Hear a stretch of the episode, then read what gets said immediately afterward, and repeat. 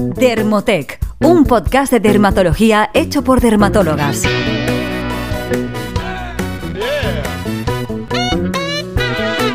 Bienvenidos a un nuevo episodio del podcast de Dermotec, un podcast de dermatología hecho por dermatólogas.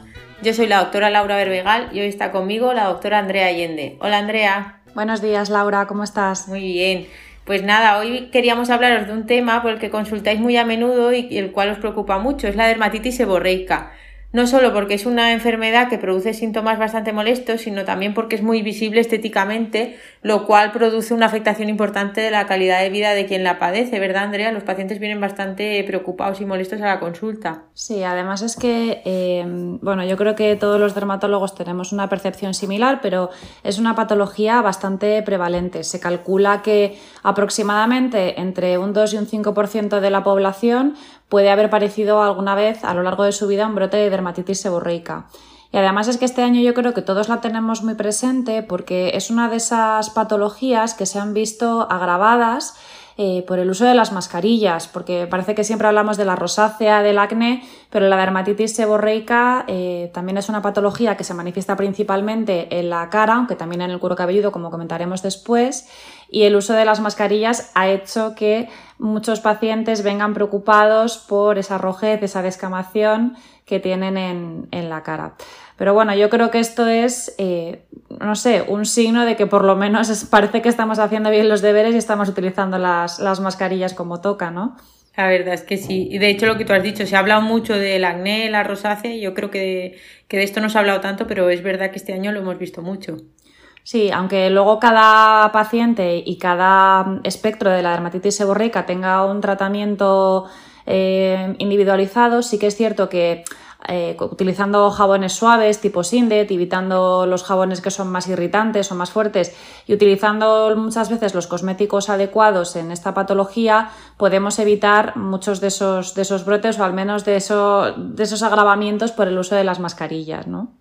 Exacto, si quieres luego, como siempre, al final de todo comentaremos cosméticos, así para que, los que nos oyen eh, pues tengan un poco una idea de lo que solemos recomendar, pero vamos a entrar si quieres un poquito más en materia ahora para empezar y qué es esto de la dermatitis seborreica.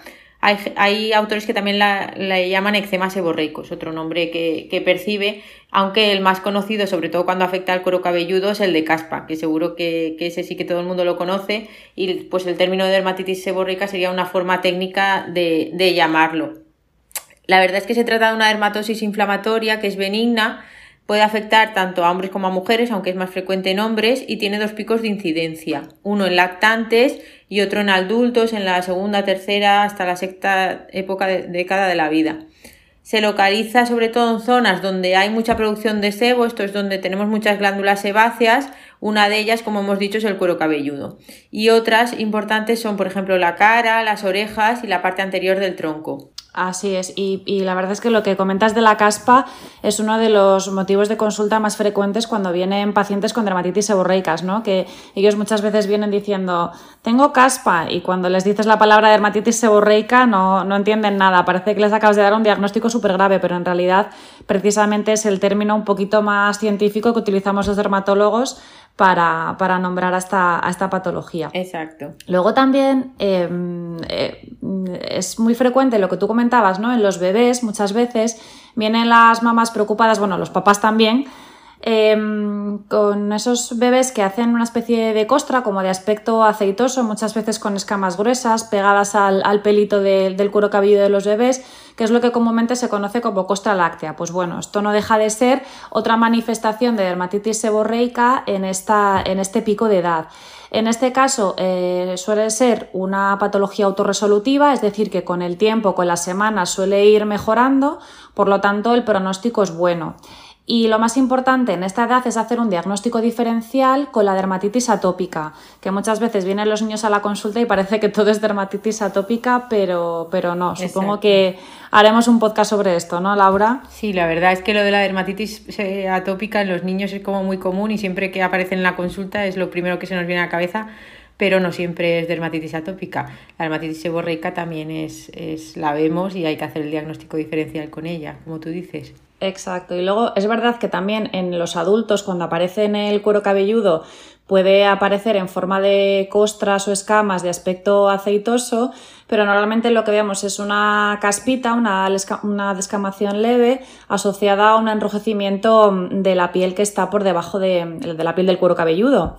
Que esto también es lo que ocurre en la cara, aparece ese enrojecimiento, puede ser leve, moderado o intenso, asociadas esas escamitas superficiales que se va descamando la piel y es muy muy muy frecuente también que aparezca en la parte interna de las cejas, en los surcos nasogenionos, que son las líneas que van desde las aletas de la nariz hasta las comisuras de la boca.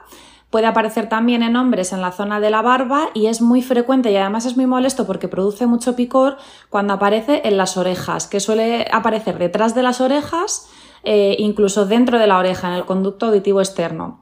No solamente la cara puede estar afectada, sino que también muchas veces la parte anterior del tronco eh, también puede cursar con esa rojez y esa descamación. Y es verdad que en adultos el pronóstico no es que sea malo, pero no es autorresolutivo. Esto quiere decir que muchas veces es una patología, una enfermedad crónica que se va manifestando a brotes cuando hay pues, un periodo de estrés o en los meses más fríos del año y tiende a remitir más en verano. Eso es, además como entre que rebrota y que afecta a las zonas que hemos dicho, pues eso, lo que hemos dicho al principio, que al final afecta mucho a la calidad de vida, porque imagínate un hombre en la barba, pues tiene que ser muy aparatoso.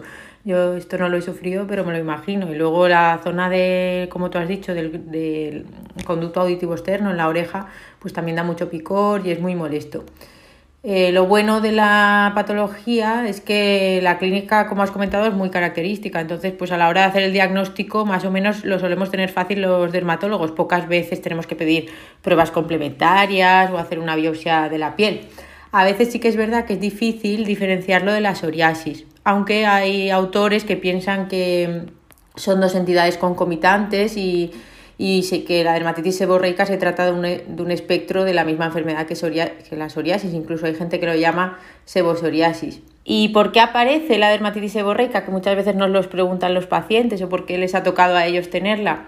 Pues bien, se desconoce la causa de esta entidad, pero sí que se ha visto que es de origen multifactorial, es decir, que se han visto implicados diferentes factores como los hormonales, suele iniciarse tras la pubertad. Los ambientales, como has comentado tú, pues por ejemplo una época de estrés o muchas veces en invierno con las bajas temperaturas, la baja humedad, pues también pueden agravarla.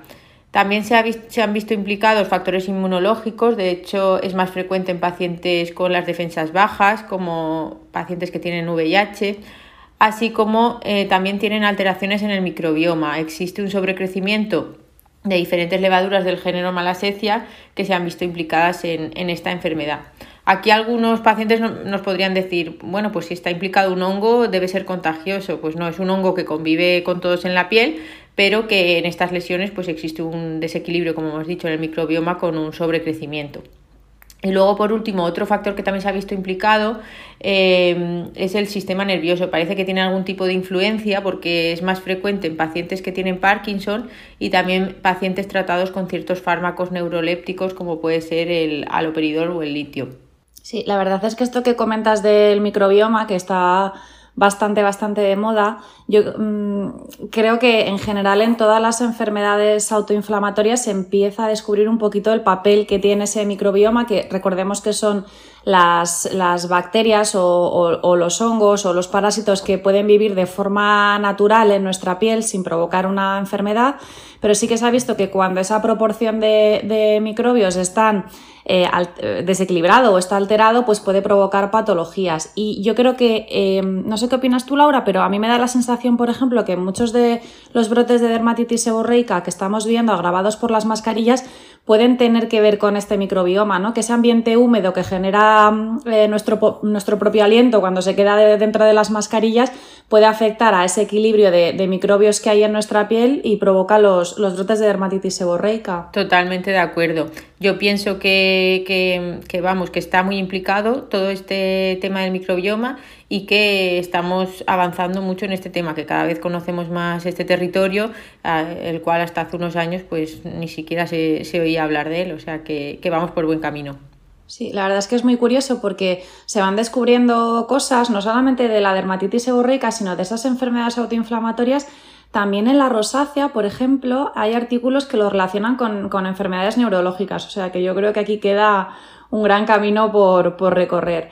Pero bueno, la verdad es que es importante esto que comentas de los factores, eh, porque muchas veces esos factores, cuando encontramos uno que es predominante, eh, es lo que nos sirve para indicar un tratamiento u otro, ¿no? Porque en realidad hay muchísimos tratamientos disponibles para la dermatitis seborreica y, tener claro el diagnóstico y tener claro cuál es ese factor predominante, pues nos ayuda a elegir el mejor tratamiento y además a elegir la mejor pauta. Eh, por un lado tenemos que desinflamar la piel, por otro lado tenemos que valorar si hay un desequilibrio para poner, por ejemplo, un antifúngico, por otro lado tenemos que ver cuál es el área del cuerpo que está afectada, porque no es lo mismo que tengamos una dermatitis seborreica del cuero cabelludo, que entonces nos iremos más hacia champús, por ejemplo, o lociones, o que tengamos una dermatitis seborreica muy marcada en la cara, que nos iremos hacia, hacia cremas.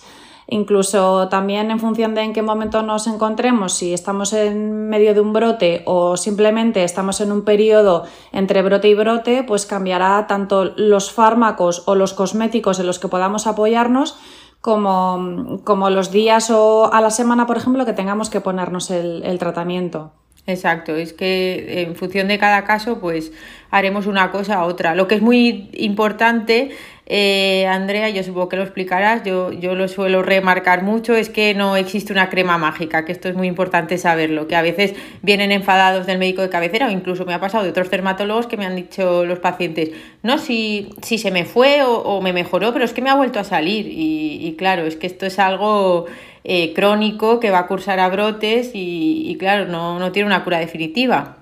Sí, yo creo que el tema de ajustar las expectativas y explicar bien desde un primer momento en qué consiste la dermatitis seborreica es clave a la hora de que el paciente se encuentre cómodo eh, más bien, pues eso, con el control de los brotes que no con, la curación mágica y espontánea de, de, la dermatitis. Exacto, así que sentimos decepcionaros, pero no hay una cura definitiva.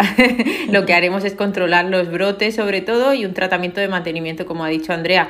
En cuanto a los brotes, normalmente solemos utilizar dos tipos de tratamiento un poco enfocados a, dos vertientes. Una sería eh, intentar eh, frenar la inflamación que se produce con, tratamientos antiinflamatorios, normalmente corticoides o también utilizamos mucho los inhibidores de la calcineurina y el otro enfoque sería inhibir la colonización de ese sobrecrecimiento de la malasecia con antifúngicos como por ejemplo la piroctolamina, el ciclopirox, el ketoconazol, entre otros.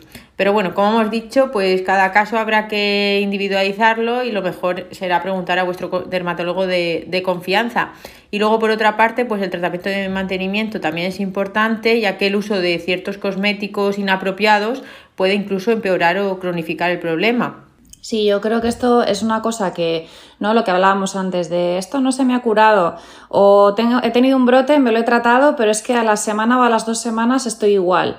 Pues al final yo creo que el papel que tienen estos eh, cosméticos o cosmecéuticos de mantenimiento es precisamente alargar ese periodo entre brote y brote y tener la dermatitis seborreica en general mejor controlada, ¿no? Eh, normalmente lo solemos encontrar, o yo les digo a los pacientes que si muchas veces no se acuerdan de los nombres, porque ya muchas veces vienen mareados habiendo probado un montón de productos, ¿no? Que busquen esos reclamos de marketing de anticaspa o cabellos grasos, incluso en las cremas, las que, las que vienen etiquetadas como antirrojeces y antiescamación. Mm. Sobre todo estos productos lo que contienen son mm, dos activos importantes o deben contener dos activos importantes. Uno debería ser queratolítico, que eh, recordemos que queratolítico quiere decir que ayuda a eliminar la parte superficial de la epidermis, que en este caso serían las escamas que se forman, ¿no? Entonces, queratolíticos tenemos un montón en el mercado, de hecho muchos se utilizan para para cremas más enfocadas a, pues, al anti-aging o a, mejorar eh, eh, la salud de la piel y que por lo tanto la piel estéticamente luzca más bonita. Seguro que conocéis algunos, son el ácido salicílico, el ácido glicólico, el láctico, la urea que se utiliza más en cremas corporales y también el ácido retinoico y el peróxido de benzoilo. Lo que ocurre es que tenemos que tener cuidado porque en la dermatitis seborreica hay una inflamación basal. Entonces, cuando utilizamos ácidos que son fuertes, que pueden producir una, una, acción queratolítica importante, tenemos que tener cuidado de no pasarnos para no irritar todavía más la piel que está debajo. Y por otro lado, el otro principio activo que debería estar en estos cosmecéuticos es, son principios activos que vayan enfocados precisamente eh, a reducir esa inflamación, ¿no? que tengan una acción antiinflamatoria, pues como por ejemplo el ácido glicirretínico, la aqueloamida, la lantoína, el alfa-bisabolol, el ácido acelaico, bueno, hay un montón, la verdad, pero bueno, esos son quizá los más frecuentes. Sí, si quieres ahora comentamos algunos eh, cosméticos de los que estamos hablando que contienen estos principios activos que al final yo creo que a los oyentes esta parte les, les suele interesar. Sí, luego los nombres acordaros que los dejaremos en las notas del, podcast. Yo, em, la verdad es que eh, tengo como dos o tres productos de confianza que utilizo un montón y uno de ellos es la línea de Kelual DS de Laboratorios Ducray. Me gusta mucho, me parece que, em, que, tiene una formulación bastante completa, tiene pues todos esos principios activos que comentábamos antes eh, para reducir la inflamación y reducir también la, descamación y además tiene una acción calmante. Sí, no solo la crema, sino que también tiene de la misma gama, tiene el que el ese de Ducray tiene también el gel, que yo creo que también es interesante porque muchas veces pautamos cremas y nos olvidamos del gel y hay zonas, como tú has dicho antes, por ejemplo en los hombres la barba, que yo creo que puede ser bastante aparatoso y que, y que en esta zona puede ser muy útil utilizarlo. Y luego de la misma gama también está el champú, que también tiene la ciclopiroxilamina, el, el zinc, eh, la queloamida y todo esto, pues, pues eso, calma mucho el picor y mejora mucho lo que es el eritema y la descamación. Y por último, de esta gama también quería nombrar el quelual emulsión, porque como has nombrado lo de la costra del lactante, pues tiene queloamida y la verdad es que es un queratolítico que ayuda a desprender las, las pequeñitas placas de la piel, el cuero cabelludo de los, de los bebés. O sea que, que esta también puede ser interesante. Sí, y de hecho lo de los geles que comentas, la verdad es que es muy útil porque no solamente para las zonas pilosas, a mí me pasa muchas veces en la consulta que los pacientes están tan cansados de ponerse tropecientas cremas que al final a veces prefieren algo un poquito más práctico y decir, bueno, pues me lo dejo dentro de la ducha y si tengo un poquito pues en el pecho, en la cara, muchas veces únicamente utilizando el gel es, suficiente. Claro, para casos leves, porque si no es que es eso, que en las zonas pilosas a lo mejor mm, muchas veces los hombres ponerse cosas así, a lo mejor cremas o que les vaya a pringar o algo, es que no quieren. Entonces hay que ser prácticos. Sí, sí, algunas mujeres también, pero sí, sobre todo suele ser perfil más de, más de hombre. Luego quería también eh, hablaros de otros dos productos que a mí me gustan bastante, que utilizamos en la consulta, son bastante útiles.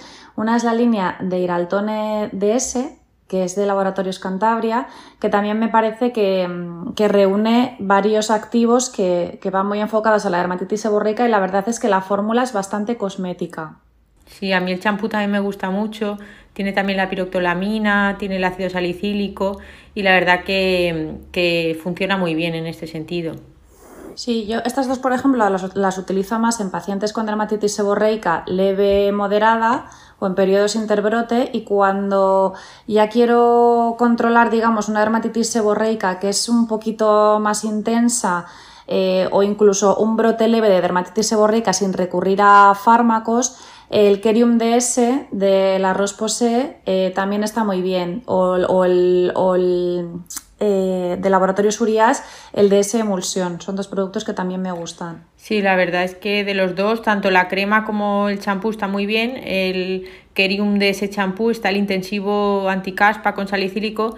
Eso sí, acordaros cuando utilicéis los champús, al menos dejarlo dos o tres minutos, porque si nos lo enjuagamos enseguida no, no estamos dejando que haga efecto. Y luego el otro que has comentado, la, la gama de desemulsión de Urias, también está muy bien. Tienen también, aparte de la crema, tienen champús, está el de ese Hair Champú Anticaspa, que la verdad que aparte de que funciona muy bien, lo que más me gusta es el olor que tiene, que es súper agradable. Sí, es bastante cosmético, a mí también mm. me gusta mucho. Y, a los pacientes también. Sí, luego hay otro que también a mí en cuanto a champús me, me gusta, que es el Bionatar champú, que, por lo que he comentado antes, a veces hay personas que, o sea, muchos autores pensamos que la dermatitis seborreica es como un espectro más leve de la psoriasis y, el Bionatar champú de laboratorio Solian está indicado para, para, cuero cabelludo con dermatitis seborreica, psoriasis, aunque también se puede utilizar en otras zonas del cuerpo, por ejemplo, para gente que tenga en la parte anterior del tórax, también sería muy útil, así como componentes destaco el ictiol, que tiene propiedades antiinflamatorias, y el glicólico con acción queratolítica. Sí, ese quizás como para, como para dermatitis seborreicas un poquito más intensas, ¿no? Sí, exacto.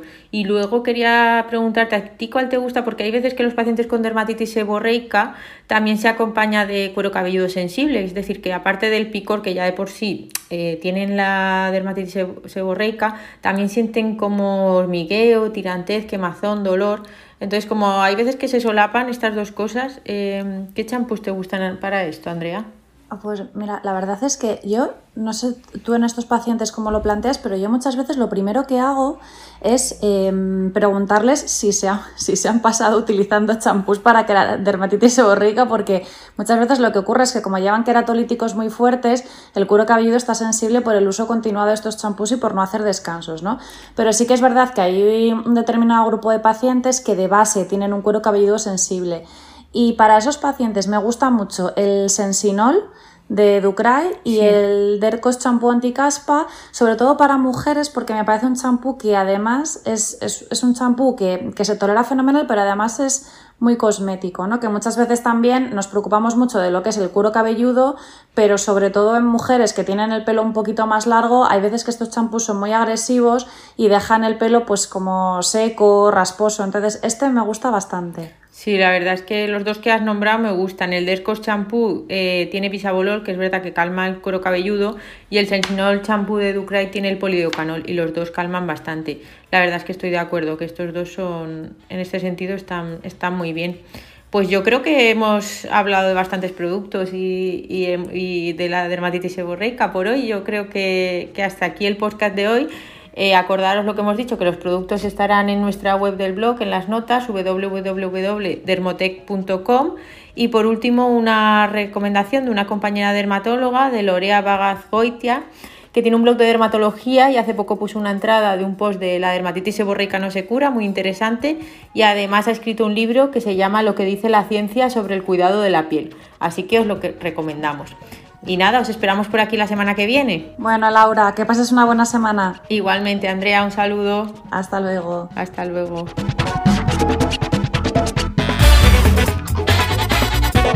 Más información en dermotec.com.